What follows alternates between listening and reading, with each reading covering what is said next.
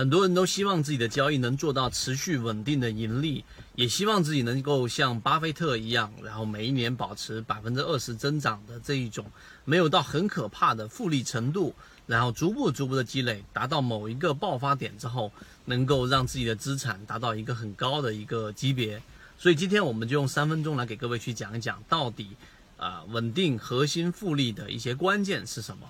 首先，我们刚才提到了巴菲特。巴菲特真正的资产增长是在五十岁之后。五十岁之前，如果你认真去考察、去看过他的交易收益的话呢，实际上都还没有达到这一种快速的增长阶段，直到五十岁之后才发生了。那么这里的关键是什么呢？我们在左脑护城河，在我们的圈子里面给大家提到了，就是我们说的曾国藩所提到的“结硬债，打呆仗”这六个字。这六个字为为什么那么关键呢？我们都知道太平天国，然后真正在这一场呃农民起义当中死掉的人数将近有四亿，保守估计有五千万，这几乎是冷兵器时代里面最大的一个规模性的这一种死亡人群。那么这种战役，那么当这种情况之下，清朝的所有的这一种。呃，我们说的这一种军队没有办法去抵抗这么强大的势力，仅仅靠的是一介儒生曾国藩，他靠的是什么呢？就是结硬战打呆仗。那这六个字里面拆分出来两个部分，结硬战就是他每一次湘军到了一个地方，他们就会快速的去驻扎，并且挖好他们的沟渠，他们的整个渠道。那么每一次挖完之后，并且把土都得丢到几公里之外的地方，避免啊这一个敌方军队把这个土把这个沟壕给填上。那么这个是他的结硬战，而打呆仗呢，就几乎他不主动进攻，只是在等待着对方的进攻，并且呢，我们用这种方式，然后把对方给围困住，断掉对方的这一种粮草，让其耗尽他的能源，最终击圈子从二零一六年到现在都分享模型，一方面是自己记录自己的交易系统，另外一方面可以帮助大家建立完整的交易系统。系统进化模型可以一步关注泽西船长公众平台，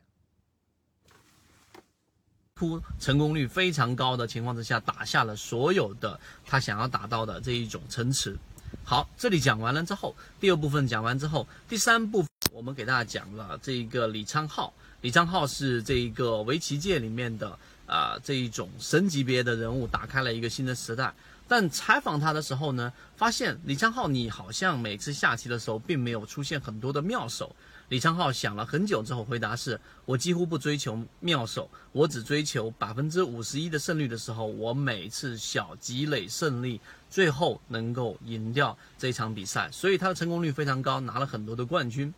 这几个例子都告诉给我们，实际上在市场里面长期生存活下去的人，他并不是急功近利的。你可以去看你身边里面的那些啊很厉害的，看起来很厉害的淘县里面的人物，一年做三倍，一年做两倍，一年做五倍的一大把。但是我们在圈子里面流传那句话，一年做五倍的人很多，五年做一倍的人很少。所以这里面就是告诉给大家，在建立交易模块的时候呢，你的初衷极其之关键。如果你的初初衷是极其的想要短短期内急功近利，那么事物都是有两面性的。可能你就会变得像利弗摩尔一样做空美股，然后大赚一波，成为全国前十的这个有钱人之一。然后又因为你赚了大笔的钱，更加大你的投入，加入你的杠杆，最终又又在这一个短期内把利润全部亏回去，最后饮弹自杀。这个是利弗摩尔。所以事物的发展就是这样子的。今天我们没有讲技术分析，